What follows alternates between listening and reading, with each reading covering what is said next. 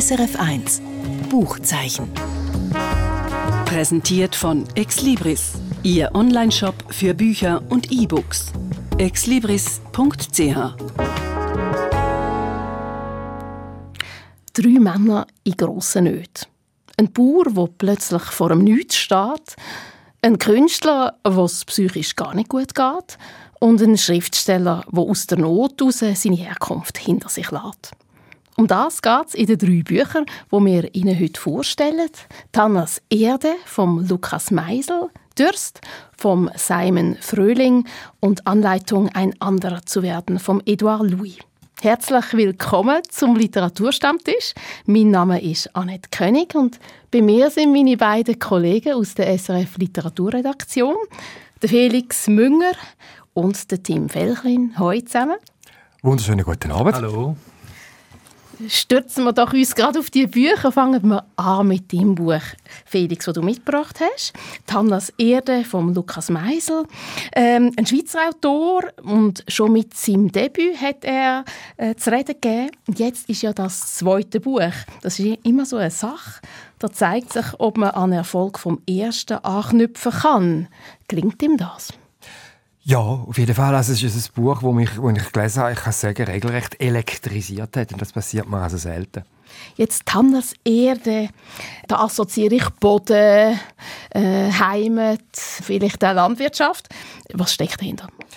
Also ich verstehe die Assoziationen. Ähm, äh, ich habe es sogar ein bisschen verdächtig gefunden. Ich habe zuerst gedacht, das tönt sich nach Blut und Boden.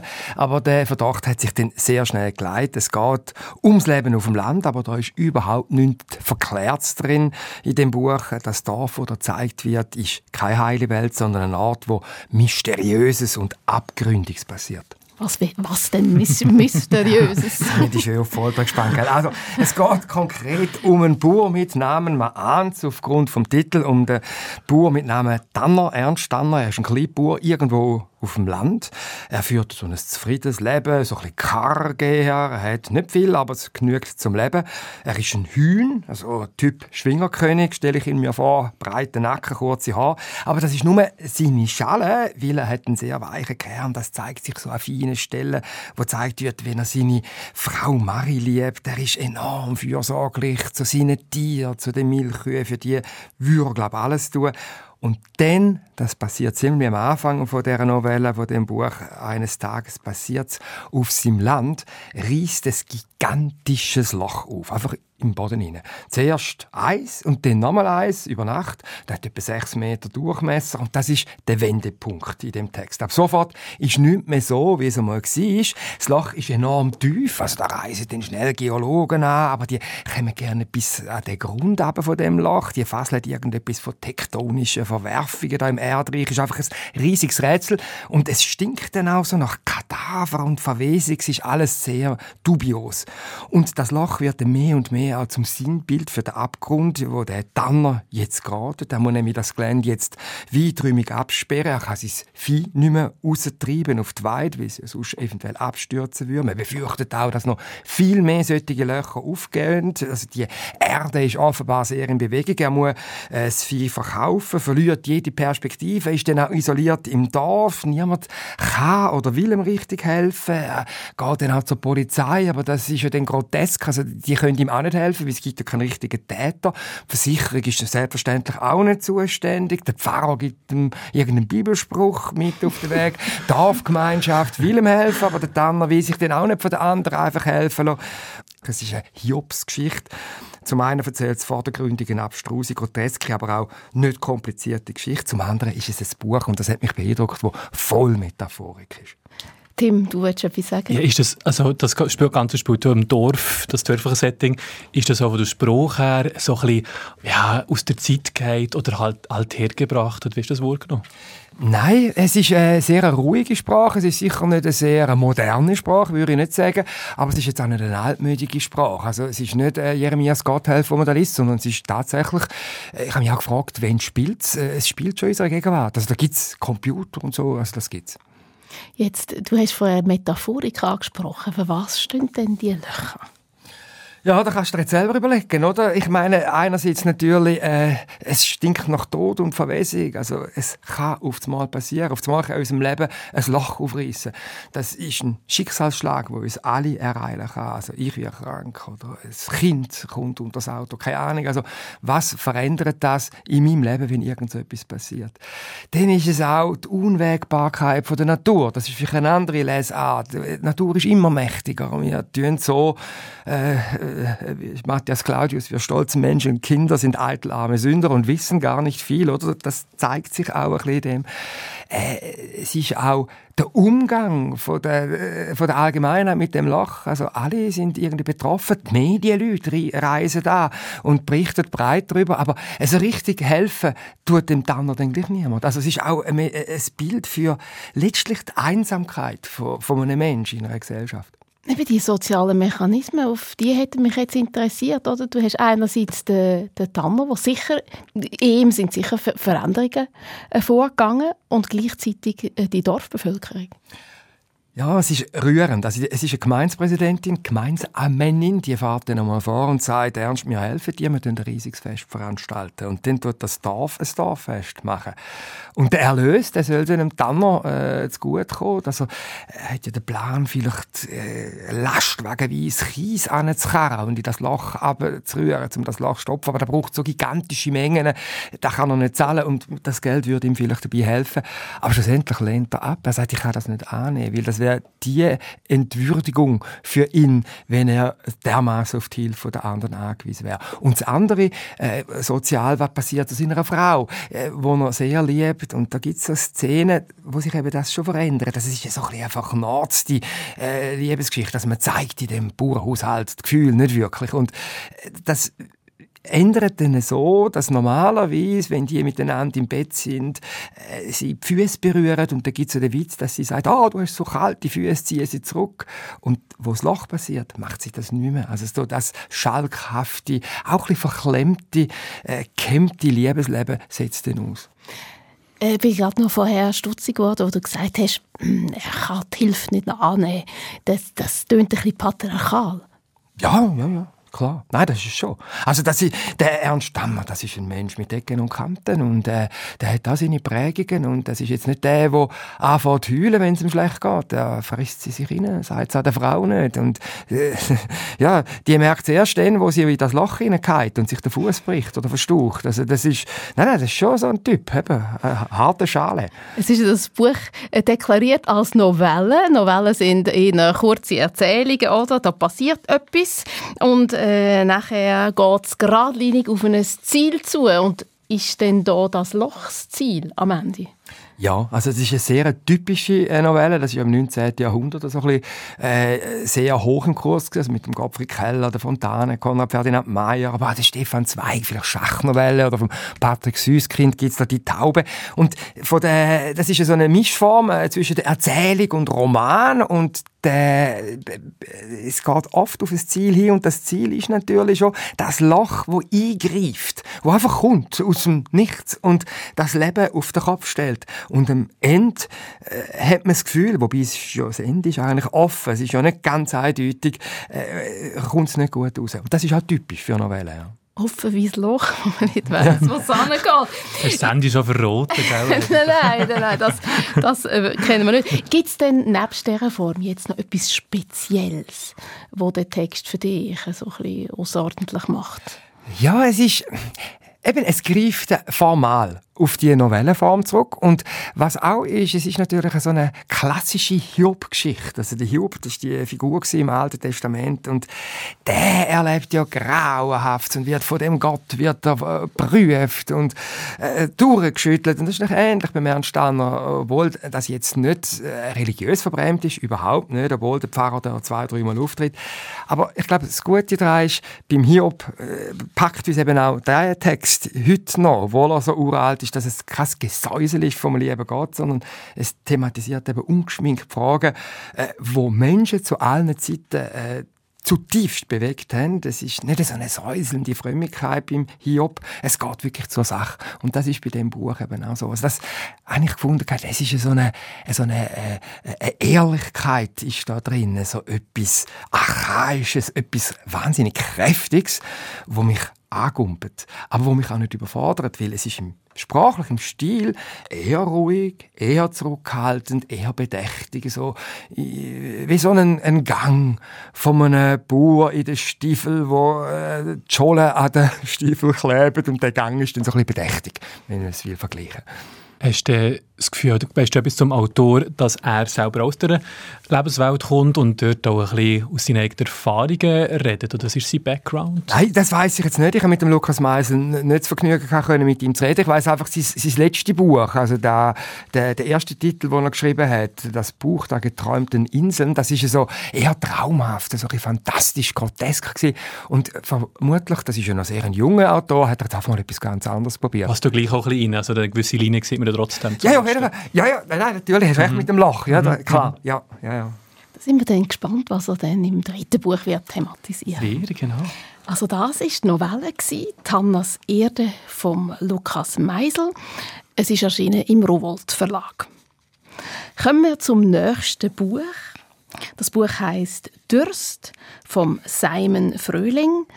Simon Fröhling ist ein schweiz-australischer Doppelbürger, darum auch die Aussprache von seinem Namen. Er lebt äh, als Schriftsteller, Dramaturg und Übersetzer in Zürich. Tim Felchlin, Durst, das bezieht sich auf die Hauptfigur der Buchtitel. Wer ist der Durst? Genau, ja, ist vielleicht ein, ein komischer Titel ähm, im ersten Moment. Dürst, das ist aber eigentlich nichts anderes als ein Spitzname vom Andreas Durer, heißt die Hauptfigur bürgerlich. Das ist ein Typ, der ist, ich würde sagen, so zwischen, 20, äh, zwischen 30 und 40, ist Künstler, mehr oder weniger in seinen verschiedenen Lebensphasen. Und der Dürst, wie er genannt wird, als Künstler, Künstlernamen und Spitznamen, ähm, der stammt eigentlich aus einer stinkreichen Industriefamilie an der Goldküste in Zürich. Und als Teenager, junger Erwachsener, bricht der, der dort mit seiner Familie, wo sehr ein, liebloser Ort eigentlich ist, wo er, wo er als solche wahrnimmt, und landet dann in der Besetzerszene in Zürich im Kreis 5, gesellschaftlich total freidenkend, ähm, sehr linkspolitisch auch. Also wir sind jetzt in diesem urbanen Setting und nicht in dem dörflichen, wie beim Felix. Ähm, und dort in dieser Künstlerszenen, in denen er sich befindet, fängt auch seine eigene Kunstkarriere an, mit Kunstinstallationen, wo er total erfolgreich wird damit. Und hat dann ein sehr exzessives Leben, das man, wo er, wo er führt, wo man sehr auch detailliert mitbekommt. Ähm, da ist Drogenkonsum und Partynacht und sehr ein ausschweifendes Sexualleben auch dabei, das kann man sagen, das ist explizit erzählt. Ähm, was er aber vor allem im Griff hat, ist eine psychische Krankheit, die ihn ständig hin und her wirft. Ähm, und zwar eine sogenannte bipolare affektive Störung. Ähm, das heißt für den Durst, dass er wirklich, dass der hin und her gerissen wird zwischen manischen, also sehr euphorischen Phasen auf der einen Seite und totalen Depressionen auf der anderen. Und das ist in diesem Roman sehr sehr gut beschrieben. Da kann man, als Leser kommt man da sehr mit ähm, und ja, manchmal schon fast ein bisschen, ähm, dass, dass, man kann mitleiden kann, wenn man, wenn man den Roman liest. Also eigentlich ist es die, die Geschichte von ihm, also ein Lebensabschnitt von ihm wird dargestellt. Gleichzeitig ist es aber auch so ein, ein Zürich-Roman. Mhm. Absolut. Also das merkt man sehr nicht nur von der Spruch her, dass man irgendwie das Wort Velo anstatt ähm, Fahrrad ähm, fällt, sondern äh, es ist da von der Pfnüsselküste dreht oder von der Seebadi. Also das macht eigentlich auch Spaß, wenn man das ein bisschen kennt. Ähm, es ist aber sehr spezielles oder das, das also Milieu ähm, in dieser Kunstszene, in diesem Kreis 5, ähm, muss auch dazu sagen, es ist auch ähm, eine schwule Lebenswelt. Der äh, Protagonist selber ist homosexuell und entsprechend kann man den Roman noch zu der sogenannten queeren Literatur zählen. Also so, wenn, wenn Protagonisten, Protagonistinnen oder auch Themen im Fokus stehen, die sich eben nicht so mit, dem, mit den heterosexuellen Normativen identifizieren können. Also ähm, das Zürich, das erleben wir in diesem Roman. Wie weit ist denn das auch eine Abrechnung mit seinem Elternhaus? Hey, das ist es absolut, dass das Elternhaus kommt nicht gut weg. Aber ich würde es eher so wahrnehmen, dass das ein sehr ehrlich, ehrlich geschrieben ist. Also nicht, dass es das Gefühl hat, er muss jetzt mit der grundsätzlich bürgerlichen Welt, die einfach, wie du sagst, abrechnen, sondern dass er einfach auch das wiedergibt, was ihm äh, was er erlebt hat. Man kann nämlich auch dazu sagen, auch die, die Künstlerszene, wo er dort ist, auch die kommt nicht immer total gut weg. Die beschreibt er mit Ironie. Ähm, er tut auch ein bisschen die, die Oberflächlichkeit auch, ähm, auch zeigen, die er dort drinnen erlebt. Also, ja, eine Abrechnung in dem Sinne ist es nicht. Ja, ich habe ihn auch darum gefragt, weil, was du jetzt erzählt hast, ist mir ein Roman in Sinn gekommen, der hat seinerzeit äh, wirklich für Wellen gesorgt, äh, vom Fritz ähm, Zorn, Zorn Mars. Ja. Das war irgendwie in den 70er Jahren. Und dort ist es darum gegangen, dass auch ein, ein junger Protagonist, die von der Goldküste sind, glaube ich, der, äh, bitterböse Abrechnung mhm. gemacht. Aber mhm. auch sehr äh, anklagend, mhm. denn, was ihm alles angetan worden ist durch die äh, Oberflächlichkeit, Vordergründigkeit von dem Elternhaus, das nur auf Geld aus war und alle inneren Werte negiert hat. Ist das ja. so ein bisschen vergleichbar? Es gibt absolut Parallelen und jetzt nicht nur vom Ort von der Goldküste her, das ist sehr so. Und trotzdem würde ich beim Dürst sagen, dass das, was im Zentrum steht, wirklich das Kernelement, ist die bipolare Störung, die Krankheit, die ihn eigentlich umtreibt und was für ihn auch so unmöglich macht, ein kleines, ähm, glückliches, vielleicht auch in Anführungsschlusszeichen, normales Leben zu führen. Wie gesagt, natürlich kommt die Familie nicht so gut weg, aber das ist nicht der Hauptgrund an seinem, an seinem eigenen Schicksal. Also denn, so wie er die Bipolarität beschreibt, kann ich das als Leserin äh, nachvollziehen?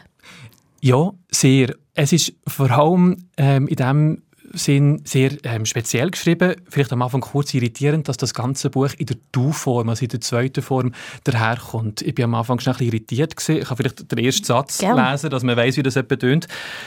Du bist gesund genug, dich zu verlieben, beschließt du. Ja, traust dich sogar zu sagen, gesund genug für die Liebe. Und ich habe in dem Moment erst jetzt ich angesprochen als, als Leser oder wer geht es da? Ähm, der Simon Fröhling zieht das aber ähm, ähm, konsequent durch mit dem Du und man kommt dann auch sehr rein. Und das hat eigentlich den Effekt, dass man als Leser wie so immer ein bisschen an der Hand genommen wird von dem, von dem Erzähler und sehr nöch ist in seiner Innenwelt, aber auch was unmittelbar um ihn passiert. Und es wirkt auch ein bisschen so, als würde der Durst, sich sein Leben selber auch ein bisschen vor Augen führen. Selber ein bisschen erzählen, hey, was ist mit mir eigentlich passiert in den letzten 20 Jahren, weil das Buch auch so konzipiert ist, dass es ständig wieder Rückblenden gibt. Also wir haben einerseits so die voranschreitende Erzählung, wo er ähm, versucht, so wieder ein bisschen auf die Beine zu kommen, nach, nachdem er wieder ähm, ein Down hatte, wo er in depressiven Phasen war. Es bahnt sich auch eine Liebesbeziehung an und dort innen sind wir wieder die Erinnerungen reingespickt an seine Kindheit, an seine Jugend, an seine ersten Erfolge als Künstler. Können wir noch mal über den Erzähler reden? Der interessiert mich wirklich. Also der tut ihn ansprechen mit «du». Und was ist denn seine Haltung von dem Erzähler? Ist der so verständnisvoll oder ist der neutral? Weil ich habe mich jetzt einfach gerade überlegt, wäre es denn möglich, dass der Perspektive wechselt, je nachdem, in welcher Phase der Protagonist gerade ist, wo eine bipolare Störung hat. Das habe ich mir auch überlegt, ob das wirklich auch die zwei ja. Identitäten mhm. auch widerspiegeln können. Ja. Ähm, mir nicht so. Nicht, nicht, ja, nicht so stark, nicht natürlich. Ich finde, eigentlich kann man das auch immer durch ein Ich ersetzen, das Du. Also es ist wirklich auch eigentlich herkömmlicherweise, wie man das vielleicht in der, in der ersten Person schreiben. Ähm, und dass Du, wie gesagt, eben eher in so ein bisschen wahrnehmen als einer, der probiert, sein Leben zu reflektieren hat so eine gewisse Distanz zu sich selber. Mhm, mhm, absolut. Er traut sich auch selber nicht so ganz, weil er eben ganz genau weiß, auch wenn ich jetzt in einer höheren Phase bin und ähm, die, wie gesagt, die Liebes, äh, eine Liebesgeschichte vielleicht so ein bisschen anbahnt mit einem neuen Mann, ähm, und er weiss, das kann er wahrscheinlich trotzdem auch nicht standhalten, äh, weil dann wieder die depressive Phase kommt und er sich dort nicht traut und entsprechend wirklich eine Distanz hat zu sich selber. Wenn er jetzt sein Leben äh, so wie Revue passieren lässt oder, oder, oder will verstehen, ist denn das Verstehen ein Ziel oder dürstet es ihn nach etwas anderem? Es hat, glaube ich, schon ein bisschen das Ziel, dass er ähm, dass er, dass er für sich auch bisschen kann, merken kann, ähm, dass trotzdem das Glück auch möglich ist. So.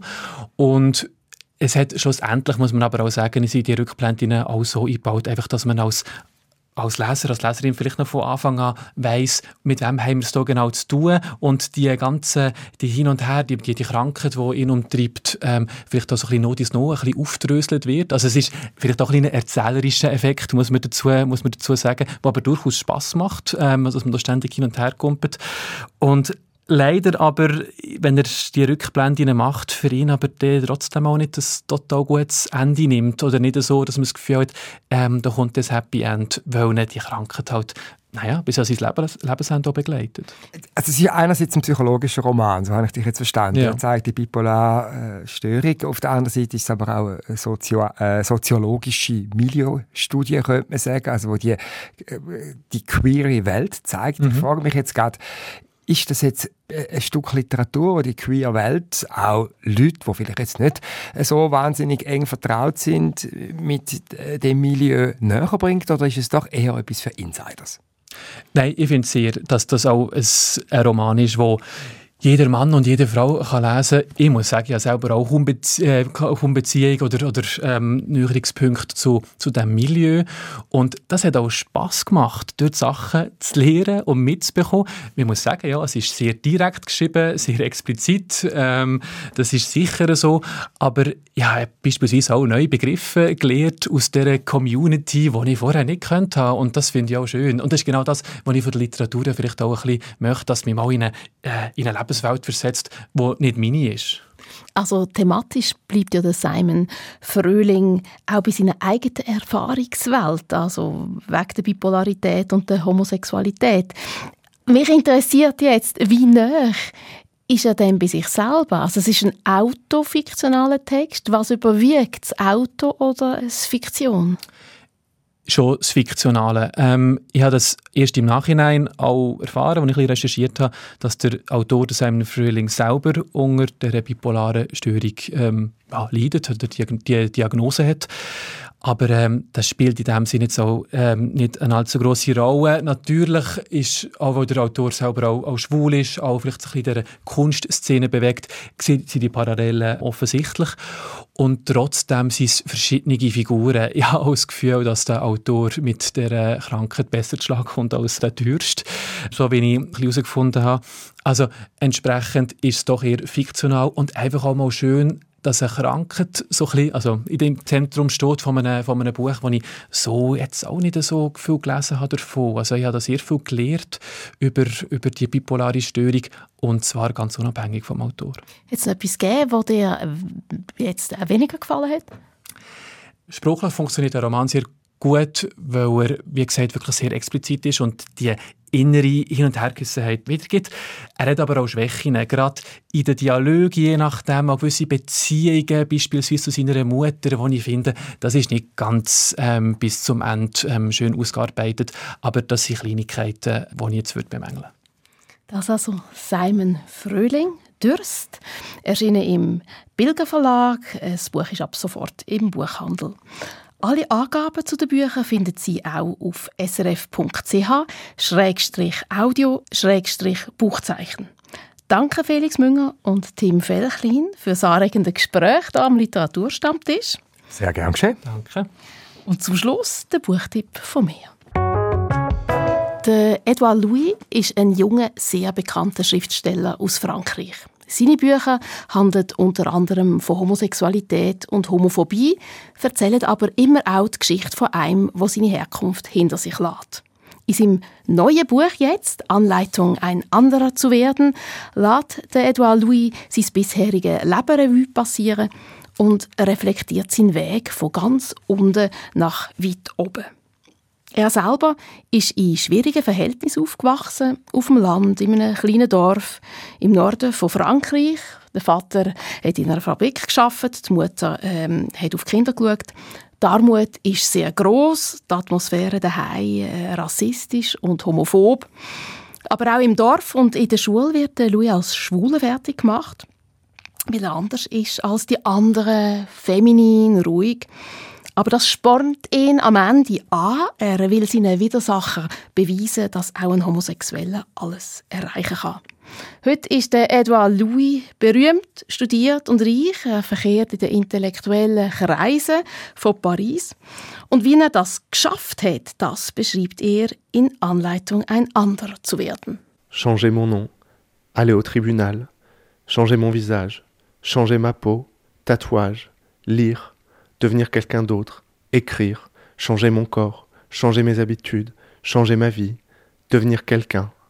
Meinen Namen ändern auf dem Amt, mein Gesicht verändern, meine Haut verändern, Tattoo, lesen, jemand anders werden, schreiben, meinen Körper verändern, meine Gewohnheiten ändern, mein Leben verändern, jemand werden.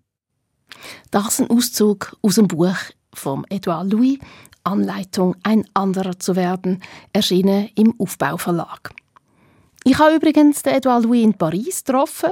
Daraus ist eine Kontextsendung geworden zu ihm und seinem neuen Buch. Sie finden den Podcast zum Nachlesen im Netz auf srf.ch-audio-kontext. Das war es vom Buchzeichen. Mein Name ist Annette König. SRF 1 Buchzeichen. Präsentiert von Exlibris, Ihr Onlineshop für Bücher und E-Books. exlibris.ch